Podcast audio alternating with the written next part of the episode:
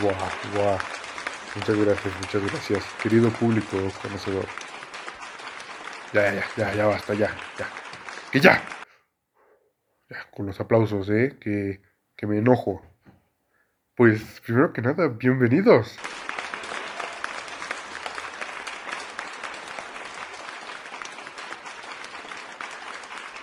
Bienvenidos a este nuevo e impresionante proyecto llamado Los Divulgadores.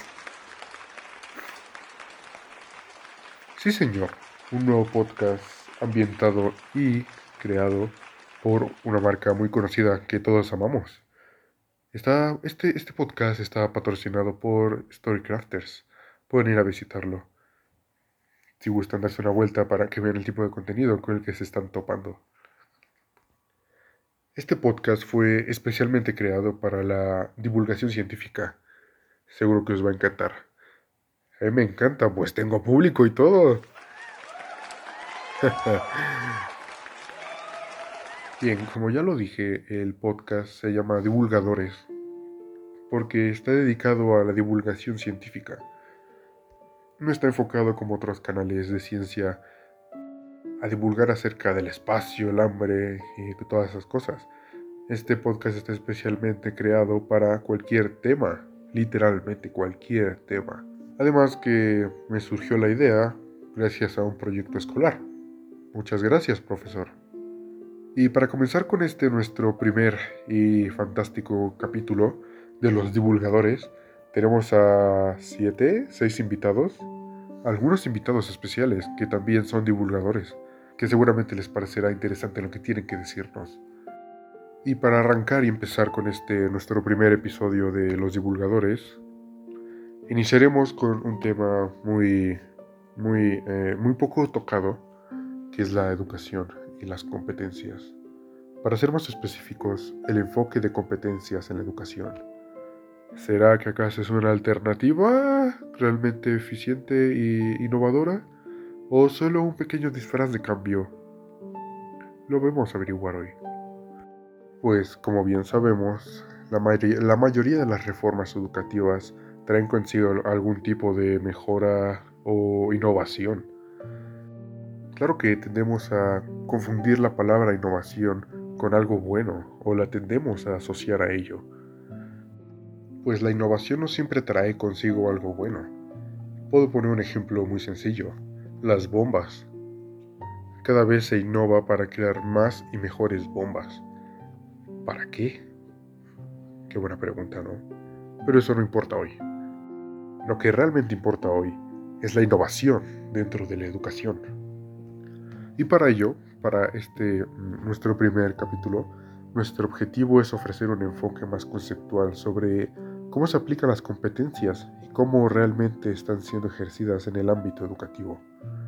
Asimismo, lo que realmente conlleva la innovación en la educación y el enfoque de competencias en el currículo. Y para ello, primero comenzamos con la divulgadora The Star, que para los que no saben Takataka significa estrella. Te escuchamos, estrella. Muchas gracias por invitarme, también muchas gracias por la presentación. Bueno, yo les voy a hablar sobre la innovación, una propuesta problemática permanente en el cambio de la educación. Cuando observamos la evolución del sistema educativo en México en los últimos 40 años, podemos identificar que la innovación de la educación ha sido un argumento que continuamente se expringe en los momentos de cambio en las reformas educativas propuestas.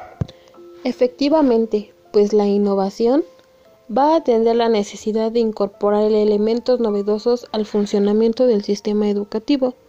Esto va a tener como resultado la evolución de tecnologías, así como las propuestas que se van a ir elaborando en el ámbito de la educación y de la enseñanza.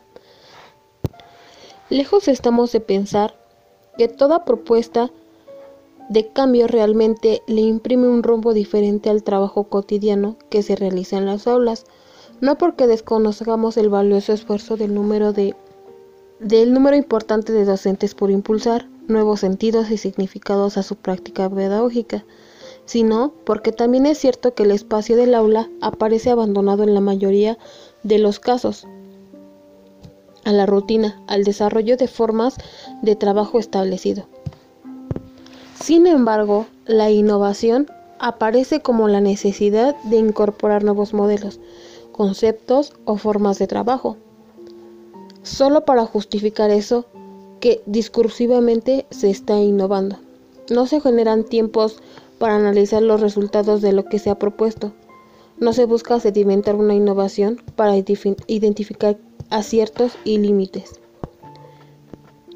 Así, las diversas propuestas innovadoras se han multiplicado. Solo basta recordar el énfasis que en distintos momentos han tenido diversas propuestas muy en boga durante los años 70. La innovación de esta manera es una compulsión, pues, pues si el sistema educativo no se concede tiempo para examinar con detenimiento los resultados de la misma, los tiempos de la innovación no van a responder a una necesidad pedagógica, sino a la dinámica de que la política educativa asume en cada ciclo presidencial. Entonces, junto con la innovación, aparecen otros problemas ante los cuales se necesita reconocer que los tiempos de trabajo educativo y escolar de cada innovación son de mediano alcance que los resultados de la misma no van a tener una manifestación inmediata. Es conveniente en este contexto abordar con mayor detenimiento los procesos de innovación para permitir que realmente sean asumidos por quienes los pueden llevar a la práctica y conviertan en acciones pedagógicas reales, al tiempo que se les va a conceder un tiempo adecuado para, realizar una adecuada valoración con respecto a ciertos y limitaciones. Eso sería todo de mi parte. Muchas gracias. Wow. Muchísimas gracias, Estrella, por darnos tu muy sorprendente opinión.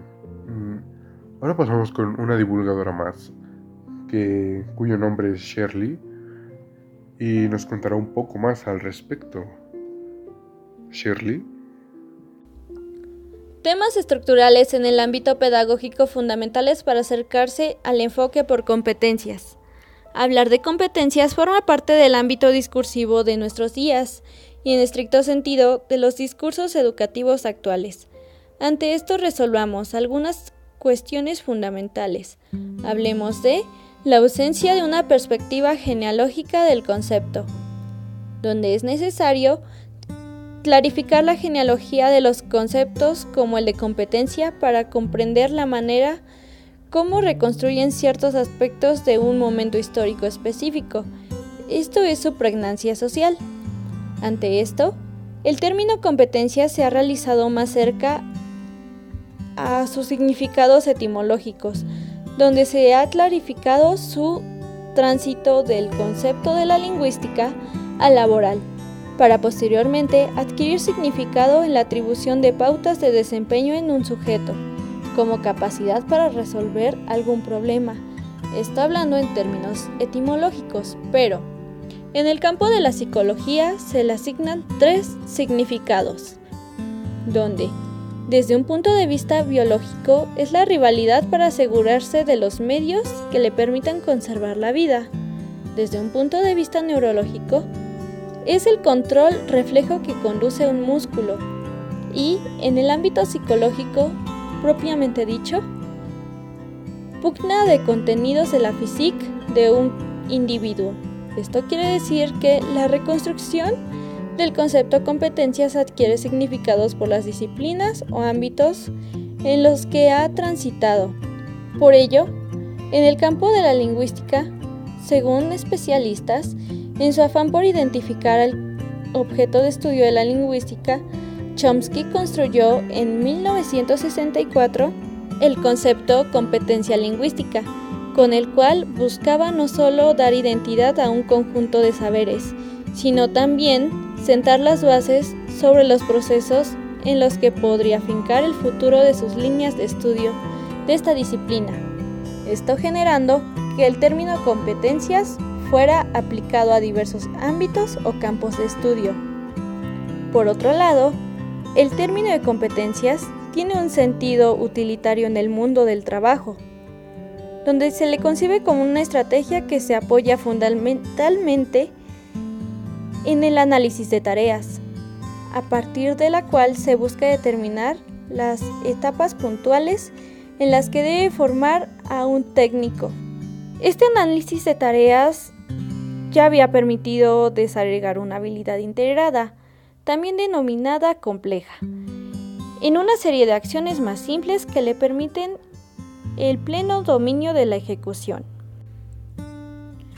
Dentro del campo de la educación, el empleo del enfoque de competencias cuyo empleo se empieza a generalizar en este campo, en particular en los procesos de reforma de los planes de estudio, pues en el caso de la formación preescolar, esta perspectiva se manifiesta en la formulación de múltiples competencias, lo que lleva a que en cada sesión de clase se suponga que se desarrollan 5 u 8 competencias, tratándose de la enunciación de procesos generalizados que tienen su desarrollo a lo largo de la vida, tales como competencia lectora, competencia matemática. Por otro lado, en el sistema educativo, el enfoque de competencias tiene impacto en el ámbito de la educación superior y se busca que la formación de profesionistas universitarios se realice a partir del enfoque de competencias. Sin embargo, en el proceso de construcción de los planes de estudio se requiere elaborar una especie de mapa de competencias, el cual solo se puede hacer a partir de un análisis de tareas. De esta manera, la propuesta curricular por competencias para la educación superior adquiere dos elementos contradictorios. Por una parte, tiene capacidad para establecer una formulación de alta integración de las competencias generales, para luego dar paso a diversas competencias menores que fácilmente decaen a una propuesta de construcción curricular por objetivos fragmentarios. Es decir, si se observa el funcionamiento de la educación a lo largo del tiempo, se encuentra que algo que lo caracteriza es la tendencia de establecer diversas estrategias y de acciones con ausencia de una mínima reflexión conceptual.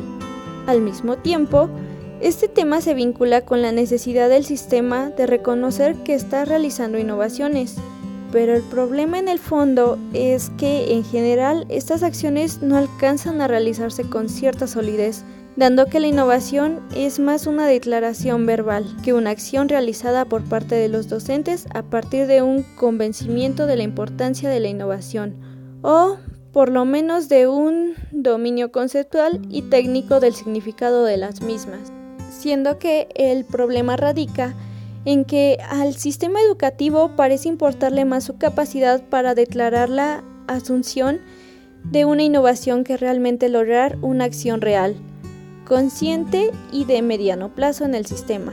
Por ello, al final, todo el mundo desconfía de la potencialidad de cualquier propuesta pedagógica. Para retomar lo de los últimos minutos, el enfoque por competencias remite al debate entre los paradigmas de la didáctica, esto es, lo que aquellos plantean la importancia del orden de cada uno de los temas de una disciplina, la necesidad de estudiar todos los contenidos que conforman esos saberes, distanciando el momento de su estudio o aprendizaje de otro momento siguiente en que pueden ser aplicados, siendo la función de la escuela en esta perspectiva es preparar para la vida. El contenido escolar tiene valor en sí mismo y no por su utilidad práctica. Una segunda perspectiva enfatizada la importancia de atender en el proceso de aprendizaje las exigencias del entorno y las necesidades que el estudiante percibe en sí mismo. Por ello, la educación en esta perspectiva es la vida misma. Wow, simplemente sorprendente, sorprendente explicación. Después de todo esto, vamos, a, vamos a comenzar a relajarnos un poco porque ya, ya, veo, los veo un poco cansados de las orejas. Pasamos a unos comerciales para continuar con nuestra siguiente divulgadora, que es nada más y nada menos que Laura. Claro que sí. Nos vemos después de estos mensajes. No es un pájaro, no es un avión, eso no es un globo, no es una estrella y no es un dron, pero tú sigues viendo luces en el cielo. No mames, ¿qué es eso? ¿Qué es eso? ¡Wow! La gente suele mofarse de ti, la gente se mofa, se ríe, porque usas un sombrerito de aluminio para protegerte del control mental. ¿Conoces una mejor manera de no ser leído? ¿Tienes algún sueño donde estás acostado siendo examinado y despiertas y tienes marcas en la piel? ¿Habré sido abducido? ¿Acaso se te trabó el cuello mirando al cielo? ¡No! ¿Qué pedo? Pero sobre todo, ¿nadie te cree? Nosotros te creemos. Radio OVNI te escucha. Manda un correo detallado contando tu experiencia OVNI a sabemosmiraralcielo@gmail.com y déjanos tu número telefónico para ser contactado por el Radio OVNI. Radio OVNI. Cuéntale tu experiencia al mundo completamente en vivo en la próxima edición de Radio OVNI. Completamente en vivo. Para los que no quitan la mirada del cielo. Permítete ser contactado por Radio OVNI. No olvides dejarnos tu número telefónico junto a tu relato del tercer, cuarto o quinto tipo. Te llamaremos. Nosotros creemos. Sabemos mirar al cielo arroba gmail.com. Sabemos mirar al cielo arroba gmail.com. Sabemos mirar al cielo arroba gmail.com. El correo está en pantalla. Te llamaremos. Tú escuchas Radio OVNI, pero Radio OVNI también te escucha. Radio OVNI se compromete bajo las leyes naturales que nos rigen a no difundir estas ondas de radio sin el consentimiento de la gente contactada por Radio OVNI. Para los que saben mirar al cielo, con José Salazar y el señor Alex Hux Ux Ux. Ningún contenido no aprobado previamente por su autor, ya sea intelectual, material, interdimensional o interestelar. La información mejor guardada la garantiza Radio OVNI, una rama de OVNI Radio TV y Gargantúa SADCB, no para confundirse con XHUFO, que se vayan a la verga. Válido hasta agotar existencias o hasta que se sature el puto correo. Permiso Segov S090582. Toma agua, ojete. Muchas gracias por esta invitación. En esta ocasión, como lo acaban de mencionar, hablaré un poco del tema de enfoques de competencias en el campo de la educación y del currículum. Eh, pues en estos últimos años nos encontramos en lo que se podría dominar el enfoque de competencias en la educación desde diversos sectores eh, que se impulsan en el empleo de estos conceptos, primero en el ámbito de la formación laboral, del técnico médico en donde el enfoque apareció con mucha fuerza eh, a medida de los años 80 eh, se convirtió muy rápido en una estrategia muy comprometedora de la formación. En la Unión Europea el tema de competencia del técnico médico también tuvo ciertos impactos eh, debido a las necesidades y reconocer en sus diferentes países las habilidades que exigía para cada uno de ellos. Sin embargo, eh, debemos reconocer que esta situación permitió primero una discusión sobre el término competencia, donde quizás lo más relevante fue reconocer que no existía un acuerdo sobre el significado del mismo en, los diversos países que utilizaban este concepto. También considerando que no es fácil aceptar una conceptualización del, término competencia, ya que hace una combinación de tres elementos, eh, que el primero es información, el segundo es el desarrollo de una habilidad y el tercero es puestos en acción de una situación inédita. Eh, la mejor manera eh, de observar una competencia es la combinación de estos tres aspectos, lo que significa que toda competencia requiere del dominio de una información específica. Eh, le quisiera pedir a mi compañera Laura si nos puede complementar esta información desde su punto de vista. Hola, muchas gracias. Es un gusto estar compartiendo estos momentos con ustedes. Y sí, efectivamente, retomando un poco eh, lo que les menciona mi compañera Nesat, Eh, considero que no es tan fácil establecer una clasificación o una organización de las competencias, dado que su aplicación a la educación data de muy pocos años, lo que significa que no existe un planteamiento sólido sobre las mismas. Haciendo un poco de historia, eh, esta teoría tenía más de 60 años de haberse generado en Estados Unidos, lo que llevó a mundializar un discurso y un conjunto de técnicas relativamente probadas. Em, el tema de las competencias es muy reciente, tiene elementos que le hacen repetir planteamientos de otras posiciones y aún reconociendo esta dificultad, considero que es importante establecer una primera clasificación y ordenamiento de las mismas. Y esta clasificación la estamos elaborando a partir de la observación con la que contamos en este momento sobre las diversas formas en que los autores o los programas conciben las competencias en el ámbito de la educación y en particular los planes y programas de estudios que conocemos. Eh, quiero mencionar cómo se han ido clasificando estas competencias y partimos de la primera que son las competencias genéricas, la segunda son las competencias desde el currículo, que se dividen en dos, que son disciplinares y transversales.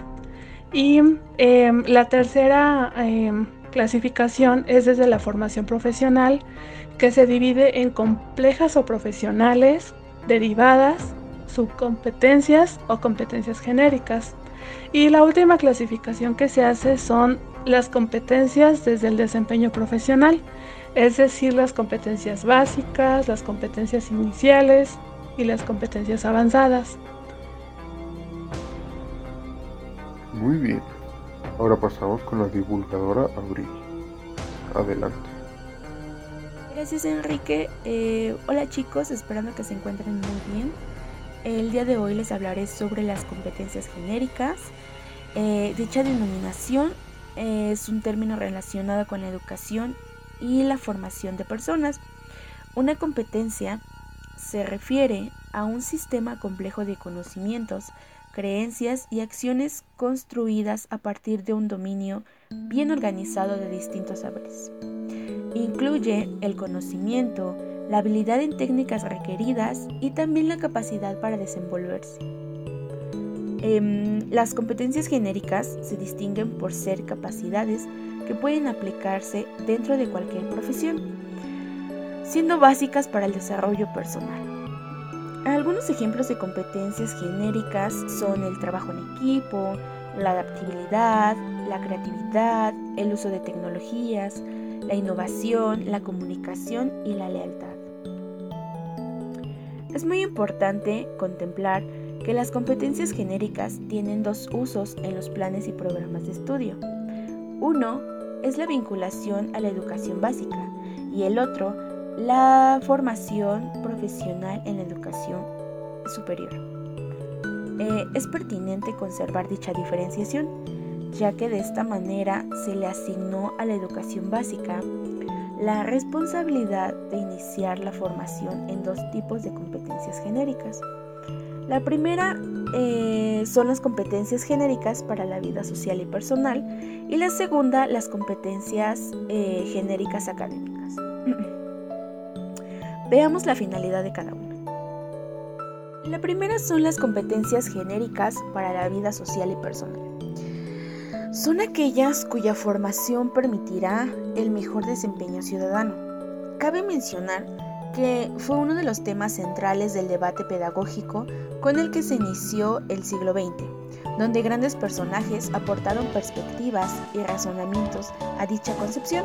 Por ejemplo, la perspectiva de Durkheim, para quien la función de la educación es la transmisión de los valores de una generación adulta a una generación nueva.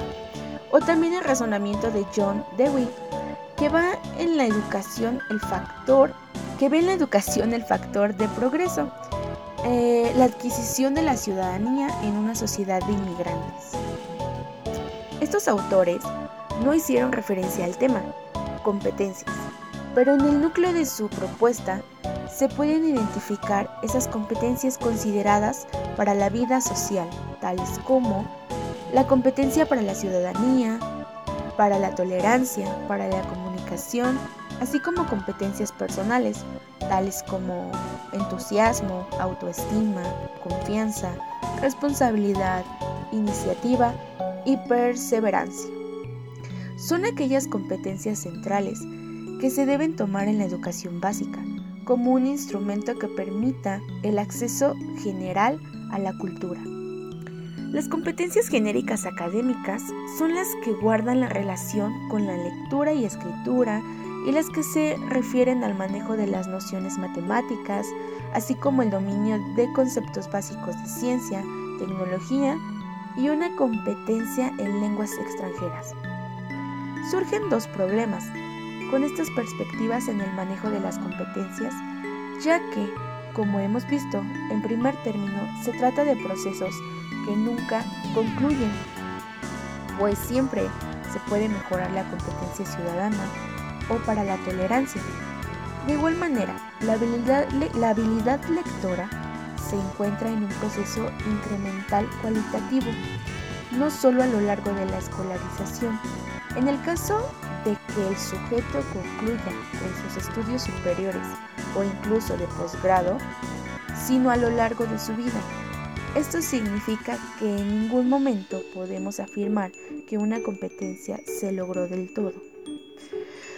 Porque en el fondo, cada una de las actividades que se realizan en un grado escolar de la educación básica contribuye a su adquisición pero su logro es un proceso de desarrollo que en realidad sí ocurre en toda la existencia humana. Un segundo problema surge para la elaboración u operación de un plan de estudios a partir de la enunciación de tales competencias, ya que el grado de generalidad es tan amplio que en estrictos sentidos no orientan la formulación de los indicadores de desempeño a cada competencia enunciada.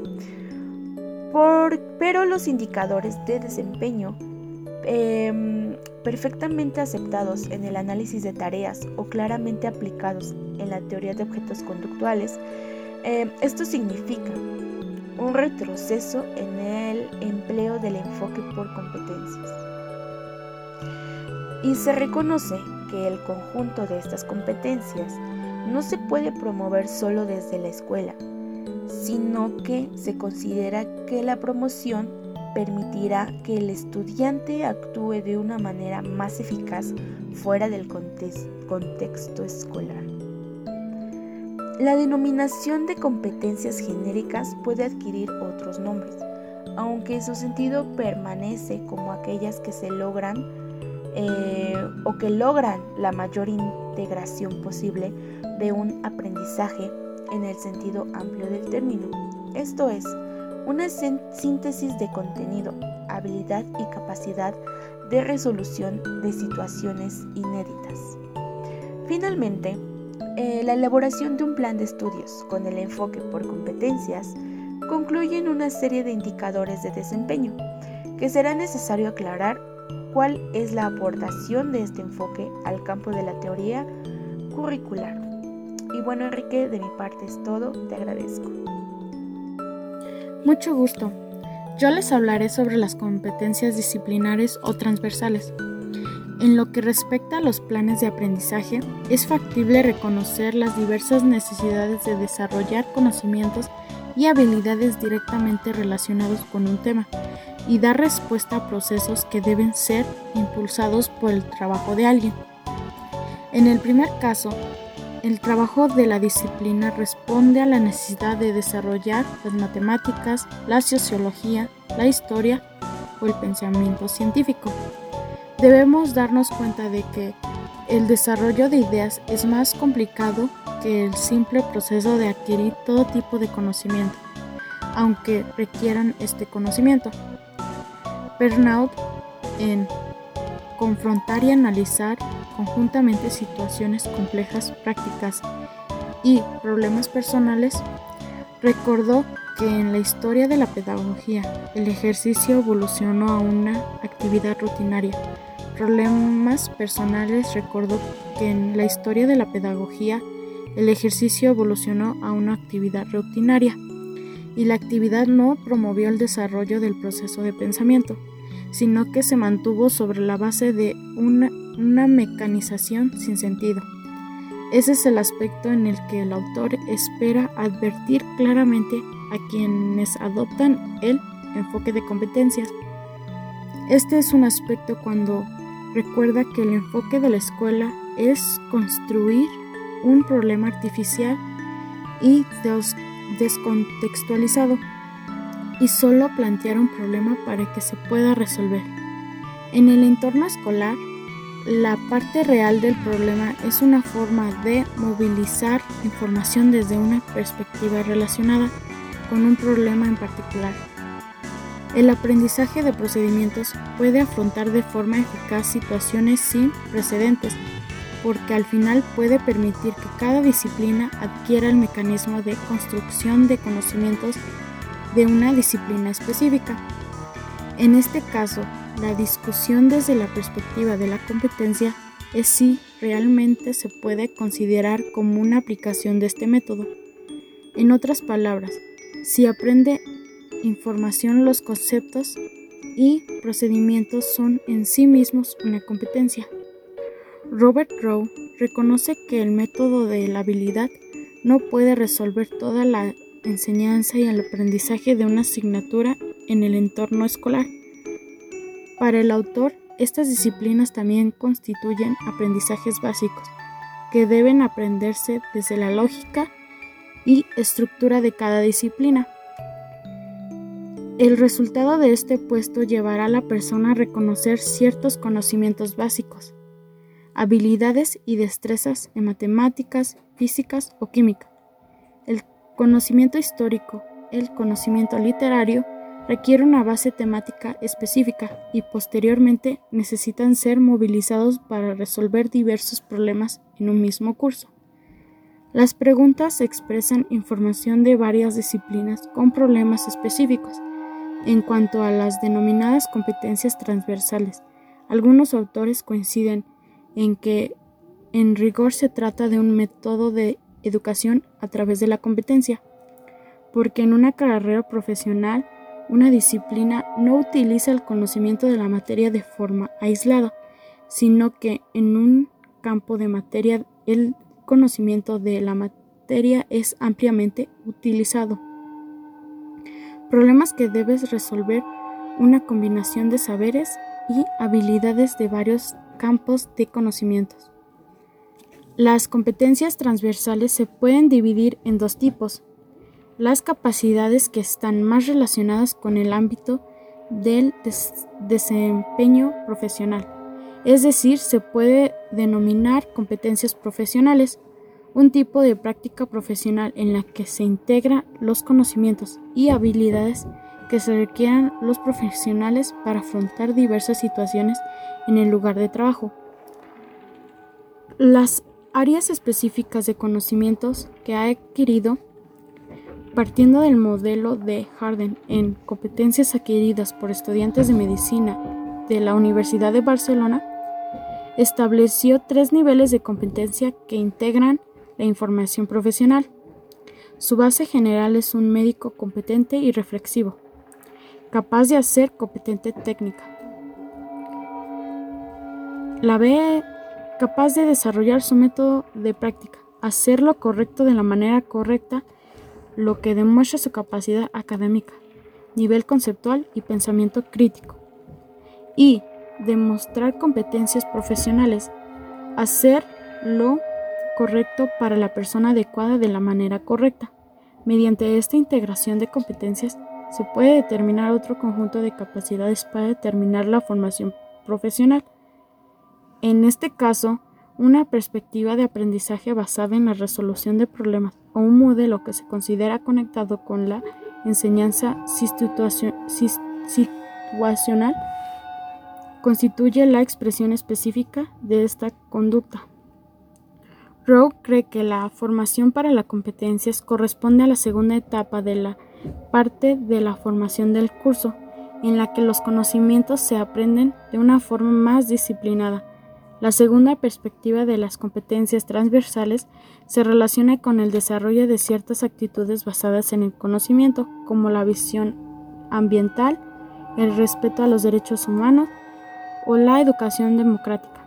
La competencia en esta área no es solo el resultado de la gestión de la información y el desarrollo de habilidades específicas, sino que también requiere el desarrollo de una actitud y la incorporación de una evaluación diferente en esta perspectiva. Muchísimas gracias, divulgadoras Rosa y Abril. Muy buenos argumentos. Ahora pasamos a comenzar a finalizar con los divulgadores Evelyn José. Adelante. Hola, mucho gusto. Bueno, yo les explicaré un poco sobre las etapas de las competencias en la formación profesional. Bueno, pues Robert Rue, en un artículo llamado ¿Qué hace competente a un psicólogo? nos comenta que las competencias profesionales se pueden clasificar por la temporalidad en el proceso de formación. Bueno, pues para este autor existe una etapa básica en la formación de competencias, una inicial y otra avanzada. Bueno, en la etapa básica corresponde a la formación de las competencias profesionales en el trayecto del plan de estudios, en el proceso de formación. Dentro de esto debemos de tener en cuenta que un plan de estudios debe no solo establecer los contenidos básicos que el estudiante debe dominar, ni dejar como un problema para el egresado la integración de las mismas una vez que haya concluido sus estudios. Las competencias básicas forman parte de la formación profesional, y eso es muy cierto. Pero en el plan de estudios se requiere determinar con claridad todas las competencias profesionales que son objeto de formación. Ahora, en la etapa inicial y avanzada, las competencias responden más a la vida profesional. En estricto sentido, se podrían estudiar mediante diversos estudios sobre el desempeño de los egresados del mercado ocupacional. Esto quiere decir que las iniciales son aquellas que se pueden mostrar eh, en el egresado en sus primeros cinco años de ejercicio profesional y constituyen en una primera etapa de la vida profesional, donde el egresado puede requerir de algunos apoyos para eh, potenciar su desarrollo. Por el contrario, es de esperarse que después de los primeros cinco años de ejercicio profesional, el egresado haya adquirido un conocimiento experto que le permita desarrollarse con eficiencia en el mundo del trabajo. Y bueno, creo que eso sería todo de mi parte. Hola, buen día. Hoy les explicaré las dos alternativas en la construcción de planes de estudio basadas en el enfoque de competencias desde la perspectiva de la formación profesional. Para el campo de planes de estudio, permite concluir que para la construcción de planes de estudios por competencias se puede derivar dos alternativas. La primera, la primera, la denominamos enfoque integral por competencias, en donde lo que se busca es aplicar sus últimas consecuencias en esta perspectiva. En algunos casos, se postula que se trata de abordar la construcción de planes de estudio por objetivos de desempeño, para transitar a una construcción por demostración de competencias por lo cual se acude a múltiples clasificaciones de competencias, competencias generales o clave, competencias derivadas, competencias secundarias o particulares. Adopta el enfoque de competencias vinculado a otras perspectivas. Una segunda estrategia metodológica adopta el enfoque de competencias vinculado a otras perspectivas. La denominamos mixta, porque en ella la definición de competencias coexiste con otros enfoques, particularmente con la delimitación de contenidos. Ambas perspectivas contienen al mismo tiempo una posición frente al aprendizaje la construcción de un plan de estudios empleando únicamente el enfoque de competencias. Esto es, establecido como su punto de partida la delimitación de competencias complejas o integradoras, permite elaborar una visión íntegra de la formación de profesional en educación superior. Así se puede determinar, por ejemplo, la habilidad para resolver problemas clínicos de diverso índole, la capacidad de un arquitecto para diseñar un complejo hospitalario, etc. La integración de la información y de diversas habilidades es un elemento característico de la perspectiva. Sin embargo, su grado de generalidad dificulta su carácter orientador para la toma de decisiones puntuales en diversos tramos de planes de estudio. Muy bien. Para ir finalizando, pasará la divulgadora Alma a explicar las conclusiones que se obtuvieron de todo este revoltijo.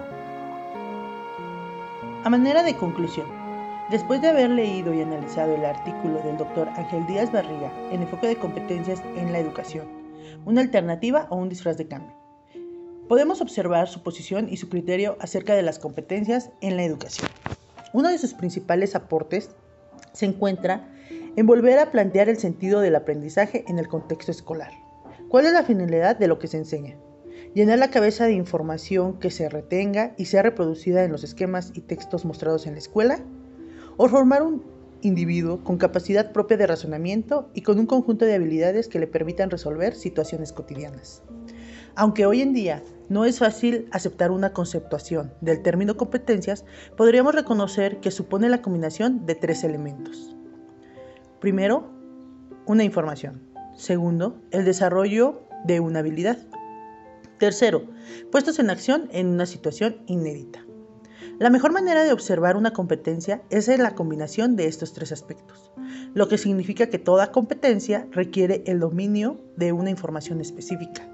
Al mismo tiempo, reclama el desarrollo de una habilidad, o mejor dicho, una serie de habilidades.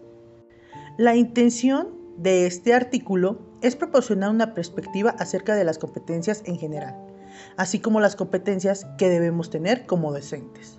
Entre las competencias que nos menciona el doctor están las siguientes. Competencias genéricas.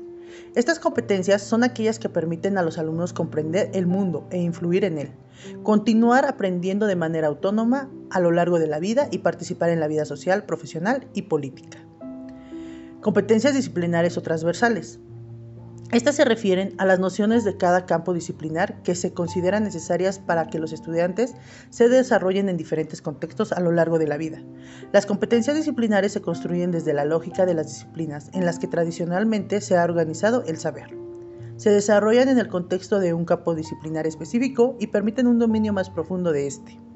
Pueden ser básicas o extendidas. Y por último, las competencias o competencias en la formación profesional. Las competencias profesionales son aquellas que deben desarrollar el estudiante para poder desempeñarse en su vida laboral. Las competencias profesionales se construyen, entonces, desde la lógica del trabajo. Para definir una competencia profesional se identifica el contenido de trabajo que desempeña una persona en un contexto laboral específico. Se identifican los conocimientos, habilidades y actitudes que requiere la actividad demandada y se integran en uno o varios enunciados. Estas pueden ofrecer aspectos interesantes que ayuden a crear condiciones distintas para la práctica educativa.